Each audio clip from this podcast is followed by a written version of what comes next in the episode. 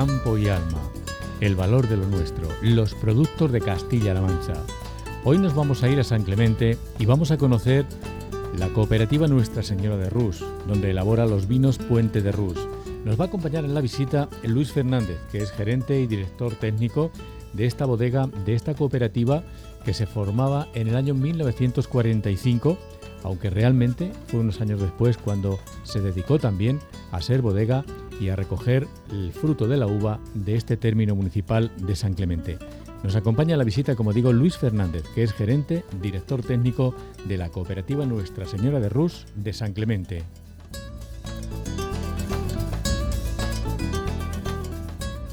La cooperativa se forma en los años 40, 45, después estos socios deciden que quieren coger vino, o sea, coger uva, y ya se hace lo que son las instalaciones de la bodega, propiamente dicho, porque no, había bodega. No había bodega, exactamente. Se empezaron a hacer las obras, descargaderos, eh, en fin, lo que en aquella época hacía falta, hacer una bodega con su envase, sus descargaderos y todo lo que se en sí. Y lo formaron 29 socios en, aquellos años. 26, 26, agricultores es los que formaron la, cooperativa. Luego ya con el paso del tiempo ha ido creciendo y se han ido apuntando cada vez más socios y actualmente tenemos 380 socios en la cooperativa. ¿En el mismo momento de la constitución se llamó así o ha tenido algún nombre más? Desde el principio se llamó como eh, Nuestra Señora de Rus Sociedad Cooperativa de Castilla-La Mancha, que era como se llamaba y se sigue llamando. Bueno, estamos en lo que sería la entrada ahora mismo de los tractores con la uva, en la báscula, donde se coge el grado, etcétera, etcétera. Y desde aquí, ¿dónde iríamos? Bueno, pues desde aquí se haría el muestreo, que la muestra se analiza en el laboratorio. Tenemos eh, pues la tecnología que hoy en día, una tecnología puntera para analizar y ver los análisis lo más rápido posible para que el socio no se entretenga mucho y poderle dar su, su calidad diferenciada a cada socio que es como desde el año 2000-2002 llevamos pagando la uva al socio, con una diferenciación de calidad. ¿Y en, los primeros años tenéis datos de, por ejemplo, el primer o segundo año, cuántos kilos de uva se procesaron aquí? Pues eh, de los que hoy en día no sabemos cuándo, cuánto se empezó, pero eh, serían pocos kilos, a lo mejor empezarían con 100, 200 mil kilos de uva, no lo sabemos ahora mismo porque ya hace años y ya no quedan personas de, y los registros, pues bueno, están allí de tal forma que no están informatizados y, no, no, lo he visto, pero actualmente estamos con una producción en torno a los 17 millones de kilos de uva, que bueno, sí es cierto que la cooperativa llegó a coger 24 25 millones de kilos de uva. Eh, actualmente me ha dicho que tenía 300 y pico de socios, ¿no? pasamos de los 26 a 300 y pico. Sí, eso sucesivamente desde los 26 socios que fueron en el inicio pues eh, la cooperativa ahora actualmente tiene 380 socios, de los cuales tienen eh, 2.050 hectáreas en explotación de, viñas. Y de aquellos 100.000 eh, kilos hemos pasado a, que me ha dicho antes, a los... 17 millones de kilos de media estamos actualmente de, producción, que el 50% de la uva es eh, tinta y el otro 50% eh, blanca, que entre todo tenemos, eh, hay 14 variedades diferentes de uva y, su elaboración con, su consecuencia de elaboración de 14 variedades. actualmente, no sé, el porcentaje en, San Clemente, la agricultura, eh, ¿qué porcentaje de la agricultura se dedica a la vid? Poca, ¿no? Poca, porque aquí es un pueblo que está muy diversificado en la agricultura Aquí se vive del ajo, de, la viña, por supuesto, del cereal y hortaliza, es lo que la gente, las personas están cultivando. Es un pueblo rico porque eh, son, es, inquieto y al tener varias cosechas, pues eh, es un pueblo que en definitiva mueve dinero. ¿Dónde iríamos ahora? Que estamos aquí en el patio, ¿dónde pues pasaríamos? Pues seguimos por aquí, ¿no? Allí lo que son los descargaderos Actualmente eh, veo aquí los palos de, botellas. Del mosto que se procesa, eh, ¿cuánto se dedica al embotellado? Bueno, pues en realidad llevamos 14 años eh, apostando por el embotellado. Es una carrera de momento corta. Esto es, digamos, estamos iniciando y estamos poco a poco creciendo. actualmente estamos en torno a un 7, un 8% del volumen total de la producción en embotellado. O sea que es poco, pero bueno, el inicio estamos en torno a 550, 600 mil botellas y en backing box, que son envases de, eh, que actualmente se están llevando, es un envase que está dando muy buen resultado, estamos embotellando otros 400.000 litros más o menos de, vino tinto y blanco. Eh, ¿Tenéis el dato cuándo se os ha premiado el primer vino? Eh, ¿Ha sido embotellado? ¿Ha sido granel? ¿Cuándo? ¿Cuándo ha sido? Pues el primer vino que fue premiado fue en el año 2002, que fue un vino de, crianza, que por cierto es el vino más eh, elogiado de, la, bodega, Fuente de Ruz Crianza. ¿Conserváis botellas de ese vino premiado? O... Pues sí, tenemos eh, exclusivamente en el sótano y allí habrá unas 500 botellas de esa campaña que, fue un vino muy bueno y sigue estando bueno. lo, conserváis con el fin de venderlo o simplemente conservarlo porque lo queréis conservar? Pues bueno, eso, ese vino ya está un poco destinado a ciertos momentos que se pueda celebrar en alguna ocasión. Eh, tal como el año pasado tuvimos una visita de unos americanos y nos hicieron de, abrir eh, un, par de botellas y nos quedamos sorprendidos lo bueno que está el vino a pesar de que ya tiene 20, 20 años. Y, bueno, será cotizado, ¿no? Esas botellas son únicas y exclusivas. Para abrir una habrá que pagarlo. Pues por supuesto, eso está ahí de reliquia con mucho cariño y bien conservado en el sótano, que hay una temperatura ambiente más o menos estable todo el año. Bueno, estamos, eh, creo que estos son los descargaderos, ¿no? Eh, estamos al lado de estos envases de acero inoxidable ¿Qué capacidad tenéis de almacenaje de, vino? Bueno, la bodega en sí está preparada eh, para elaborar 24-25 millones de kilos de uva. O sea que tenemos envase para hoy en día el volumen de uva que, tenemos, tenemos envase de sobra. Y claro, eh, como tenemos tanta variedad de, uva, eh, nos hemos visto también obligados a ir haciendo depósitos más pequeños para poder tener esa, esa poder, poder separarla de cada variedad, porque de todo no hay millones de kilos de uva. Hay variedades que están en menos volumen y eso hay que conservarlo en, depósitos más pequeños. Esta parte en la que estamos, que es la elaboración de los vinos tintos, la zona de autovaciantes, que tenemos 34 de, depósitos de 100.000 litros de capacidad, que es donde se elaboran los, vinos tintos. Esto es el, desde aquí dónde iríamos, porque ahora aquí pasaría el proceso, el descargue, ¿no? De, la uva. Sí, se descarga en la, en la uva por mediación de tuberías, se lleva a las prensas neumáticas la uva blanca y la uva tinta que pasa a ser procesada en los depósitos autovaciantes de, de mil de 100.000 litros. ¿Cuántas, eh, ¿Cuántas variedades de uva eh, eh, entran en esta cooperativa? Bueno, pues tenemos 14 variedades de, uva. En blancas tenemos el Airén, que es la variedad autóctona, el Macabeo, Sauvignon Blanc, Verdejo, Moscatel. Eh, este año hemos elaborado por primera vez Bioñer y luego pasamos a lo que son las variedades distintas, que está la Bobal, Moravia, Tempranillo, que son las dos variedades más, de mayor volumen en la bodega y luego aparte pues tenemos eh, Cabernet, Syrah, Merlot, Petit Verdot. Eh, garnacha, monastrel y alguna más que se me pasa por ahí. bueno, veo, y escucho que ahora mismo, bueno, se ha vendimiado hace poco. ¿Qué es lo que se está haciendo? Que oigo por aquí ruidos. Bueno, pues ahora lo que estamos haciendo es la tarea de los trasiegos eh, para limpiar esos vinos, quitarle las lías y dejar los vinos limpios y preparándolos para ya su, su comercio que se están haciendo ya contratos, se está vendiendo y bueno, pues preparando también vino para lo que son los vinos embotellados de, esta nueva campaña. El embotellado, ¿dónde iríamos ahora? vamos por aquí, ¿no? ¿Por dónde? sí, vamos para, vamos para las prensas, donde se pasa directamente el mosto una vez que ya hemos llegado a esta zona. Vamos a abrir, se puede escuchar también el ruido de, de las prensas de fondo. Aquí estamos en la, sí, en la zona de las prensas. Eh, ahora mismo se están limpiando. ¿Qué, está pasando? Bueno, ahora mismo eh, ya está todo limpio. Estamos ya trabajando en bodega, como he dicho, en los medios de, de trasiegos y todo eso.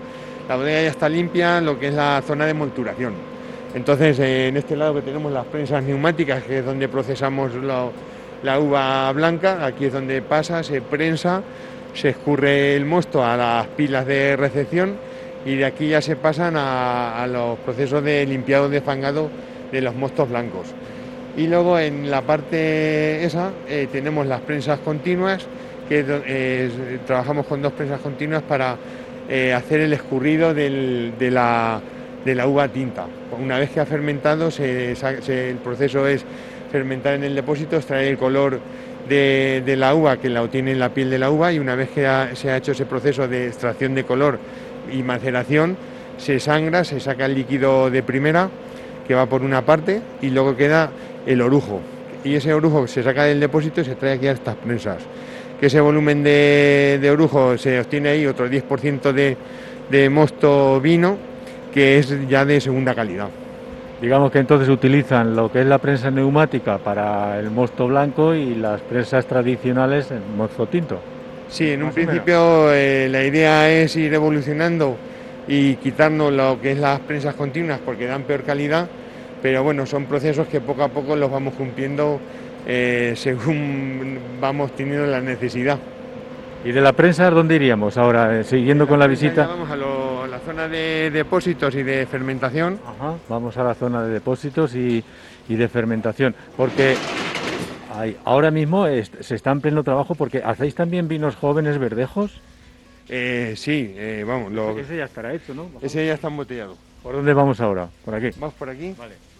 Ese ya está embotellado para, vender. Por cierto, ¿dónde, ¿dónde lleváis la mayor parte de las botellas? ¿Cuál es vuestro mercado?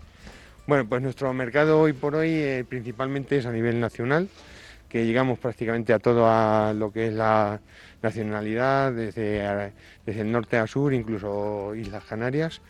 Y, luego pues tenemos otra parte de la producción que va para Estados Unidos, para China, eh, Suecia, y eh, Japón también y algún país más por ahí que, que no que tenemos. Todo el mundo, ¿no? Prácticamente.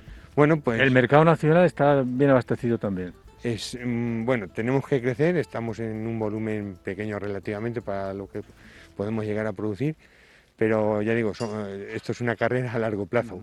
Llevamos 14 años, ahora se está viendo el trabajo que se ha estado haciendo todos estos años de atrás y estamos evolucionando eh, rápido y en un ritmo bastante bueno. Conforme empezamos, ahora antes teníamos que llamar a las puertas y ahora ya se nos van abriendo algunas sin llamar.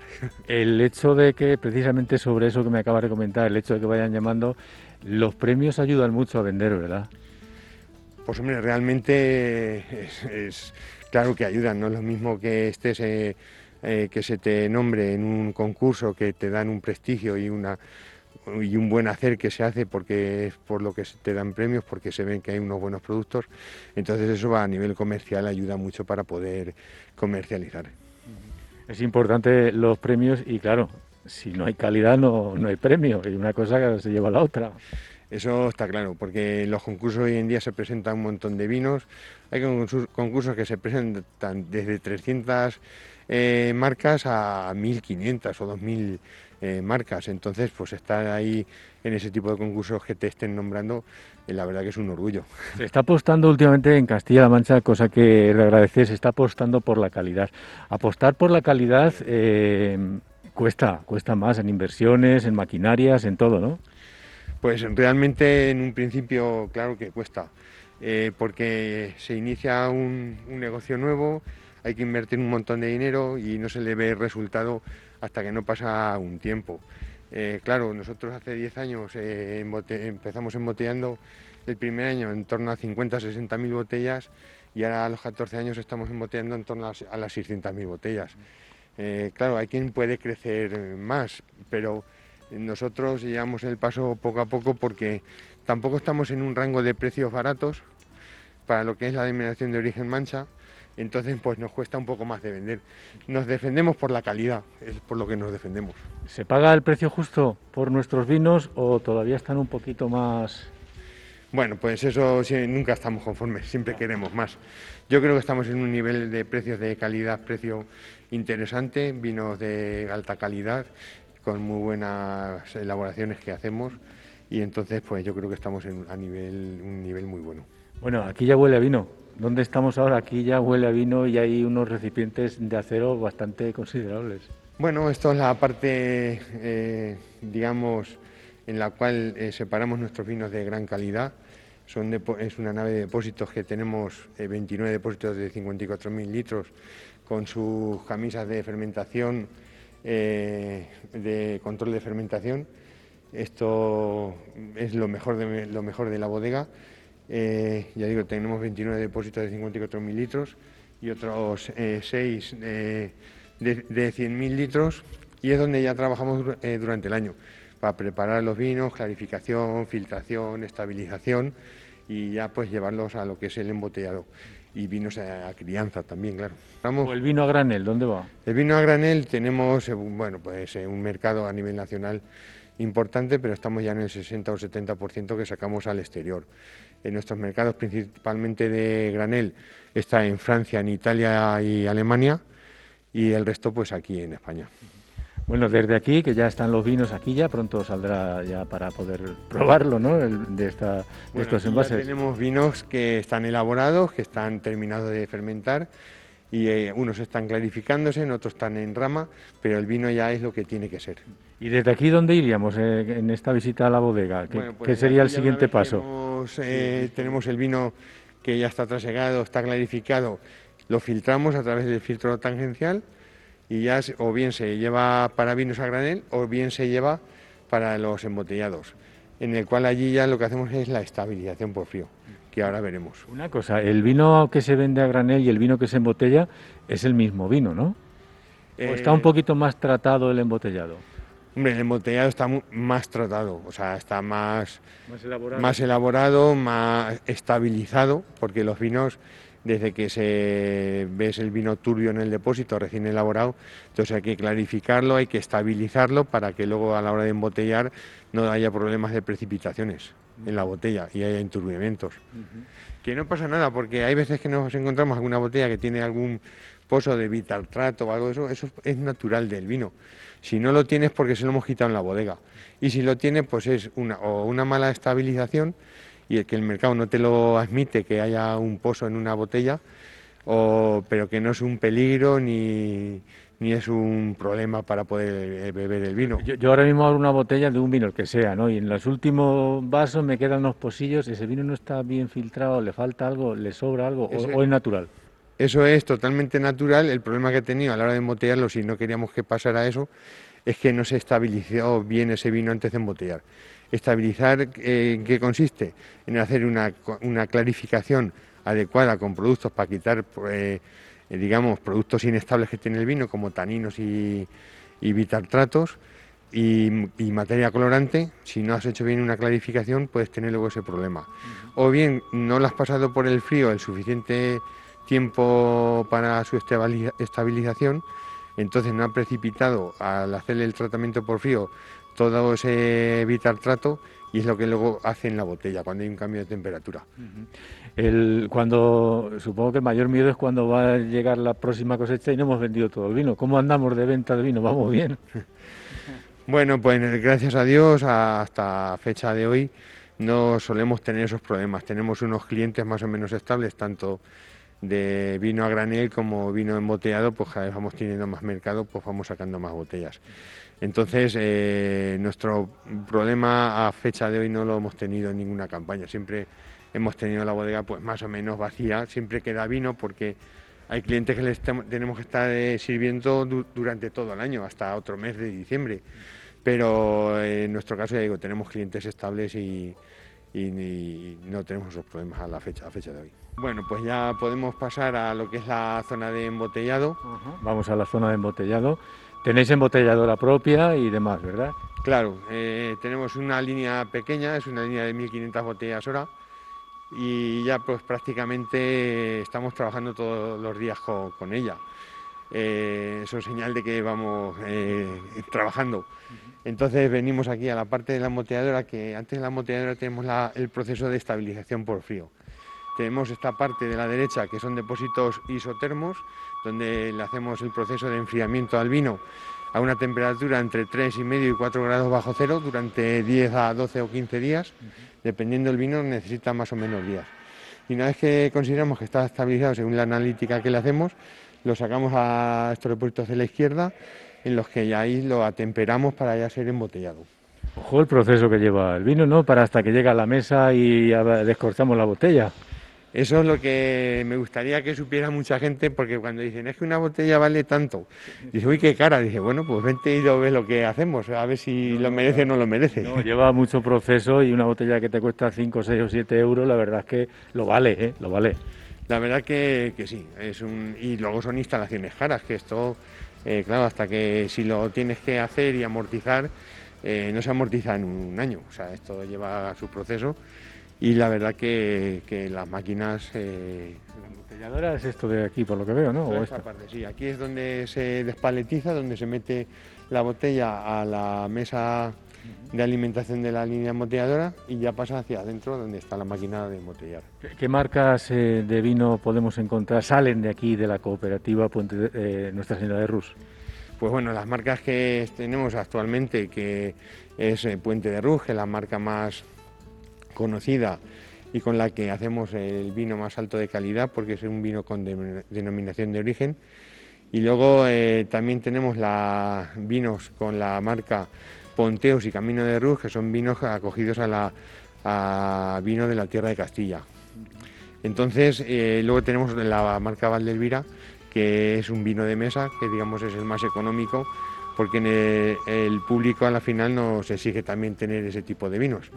Pero vamos, normalmente nuestro grueso está en la marca Puente de Rus y, Camino de Rus. Ese es santo y seña, ¿no? De la cooperativa, Puente de Rus. El vino santo y seña es el Crianza, Puente de Rus, que es el vino más elogiado de la... más premiado, ¿no? Que tenemos. Premiado y el que nos está dando unas satisfacciones eh, a la bodega que, da gusto. Bueno, a raíz de ese premio se venden los otros porque le engancha también. ¿No vamos a probar ese también a ver qué tal está? Sí, bueno, ahora ya veremos la cantidad de botellas y marcas que tenemos porque luego tenemos una que, ya te la explicaré cuando la veamos. Y luego, pues bueno, eh, el, tenemos otro vino como el Ponteo, que es un vino de alta gama que es, es espectacular. Ahora mismo estáis embotellando, ¿qué, ¿qué, botellas estáis haciendo ahora? ¿De qué marca? Hoy en este caso hemos estado eh, preparando un vino que va para, para Holanda de, de verdejo que va con un tapón de, de rosca. Esto va por, costumbre. Sí, en, Europa se lleva mucho el, tapón, de, rosca. Y aquí a nivel nacional. Aquí no está bien visto todavía el, tapón de rosca. ¿eh? No, pero es un buen tapón.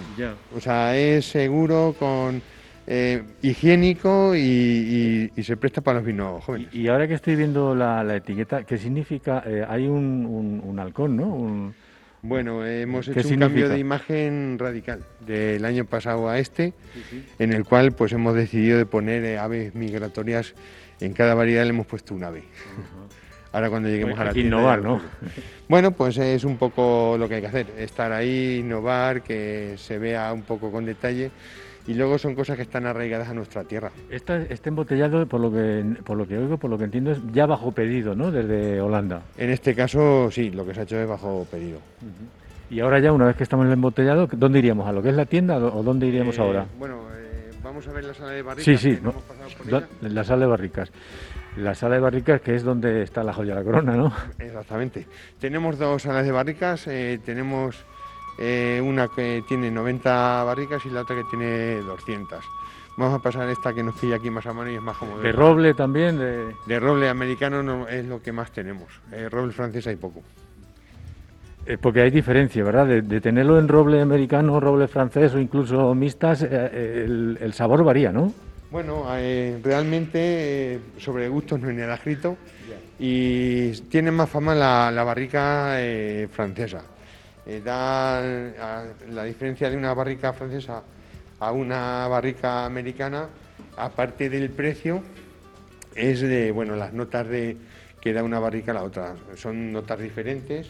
El roble americano da más vainilla y el francés da más especiados y, unos aromas más, más peculiares. Y es importante, oye, está muy juro esto, y es importante que las barricas estén eh, bajo, digamos, bajo tierra, está a dos, tres metros bajo tierra, ¿no? En cuevas. Bueno, pues es importante porque lo que se consigue con esto es que haya una temperatura más estable durante todo el año y una cierta humedad para que haya menos evaporación de la barrica y menos mermas a la hora de, conservar el vino en la barrica. Y luego eh, tenemos en la otra sala de barricas, eh, tenemos conservado esas 500 botellas que hay del año 2002. ¿Y estas botellas que hay aquí junto con las barricas, que son que llevan más tiempo aquí, están guardadas por algún motivo o simplemente están guardadas porque les toca? Son, son muestras de las que se han ido guardando que algunas no tienen etiquetado ni nada más que por capricho, por dejarla. Y hay otras que, bueno, pues tienen su etiqueta de la, etiqueta que tenía en esta época, estos de los años 2000 eh, y poco. Ya, ya, ya. Pero el vino sigue, sigue, sigue bueno. Bueno, hay vinos que evolucionan a mejor y otros a peor. Y luego Esto podría ser un poco como una muestra de lo que puede pasar en este vino eh, al pasar los años, ¿no? Exactamente. Los vinos blancos se ve que se deterioran antes. Los tintos también se terminan deteriorando porque en definitiva es un ser vivo el vino, pero hay vinos que aguantan muy bien, vinos que se preparan en su elaboración para aguantar barrica y tiempo, se nota que aguantan más, más años. Porque ya digo, ese que hay allí del 2002 está espectacular para tener 20 años. Bueno, ahí, ahí cuántas, hay muchísimas, ¿no? ¿Cuántas barricas hay aquí? Aquí tenemos 90, hay que, no sé las que hay de 225 litros. Esta es la última partida de barricas que compramos. Que son muy nuevas, las veo muy nuevas, sí. Que son de 300 litros, que las compramos un poco por ver que la evolución que tienen este tipo de barrica. Cuanto mayor es la barrica, mejor es la evolución del vino. ¿Tiene mucha tirada el vino en barrica eh, o, cada vez más, cada vez menos? Porque el vino en barrica suele tener más cuerpo, más grado alcohólico, sigue siendo como últimamente que parece que los vinos jóvenes están tirando más. ¿O cada uno tiene su mercado? Cada uno tiene su mercado. O sea, nosotros en el, en el vino de crianza tenemos un, una evolución, a razón de cómo vamos creciendo, va, se va consumiendo más pero eh, lo que más se consume son vinos jóvenes. Los vinos de crianza se consumen, pero ya es un público eh, más serio eh, y, de menos consumo. Pero el vino joven es lo que más se, produce. pues típico, está muy bien. Ladrillo cara vista en los lados, una, una, cueva donde el vino prácticamente está todo el año a la misma temperatura, que es lo importante de esto, claro. Sí, Así es. Esto eran lo que eran antiguamente los, descargaderos eh, primitivos de la, de la bodega.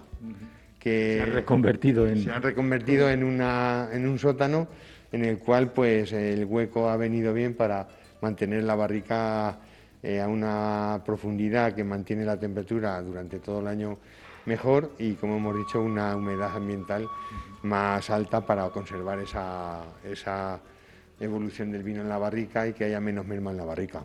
¿Cuál sería el siguiente paso de la bodega? Bueno, pues hemos visto ya todo lo que es el proceso más o menos de elaboración. De embotellado, pues nos falta ya lo que es eh, la, tienda.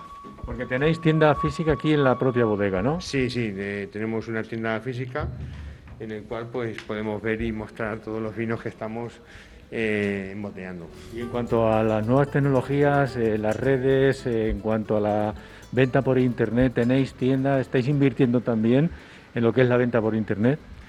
Sí, y además lo tenemos bastante desarrollado y eh, desde el año desde el año que empezó la pandemia, con la dichosa pandemia, hemos visto una evolución importante en el mercado de online. Tenemos una persona que se dedica a las redes sociales, a llevar las redes sociales y aparte lleva la tienda online y ha habido una evolución, pues bueno, puedo decir que 300% mm, más. O sea que como para no dejarlo, ¿no? Como para seguir invirtiendo en, la venta online. Es un mercado que ha venido para quedarse, ¿eh? O sea... Esta pandemia se ha notado mucho, ¿no? Lo de la venta online. Pues sí, puedo poner un ejemplo, o más bien es la realidad. Antes de la pandemia estamos vendiendo en torno a 3 o 4 mil euros y este año probablemente pasemos de los 20.000 euros de valor de la venta online. Bueno, está bastante bien. La verdad que a mí me dicen hace 10 años que esto iba a ser así y no me lo creía. Digo, pues nuestro vino, ¿cuánto vamos a poder vender? Eh, ¿Para qué vamos a hacer una web para cuatro botellas? No, que vamos a vender, todo lo contrario. Pues ha sido todo lo contrario. Bueno, y bueno, también estáis en algunas, por ejemplo, la Junta está haciendo ahora también una web que es de Campo y Alma, también estáis ahí vendiendo, ¿no?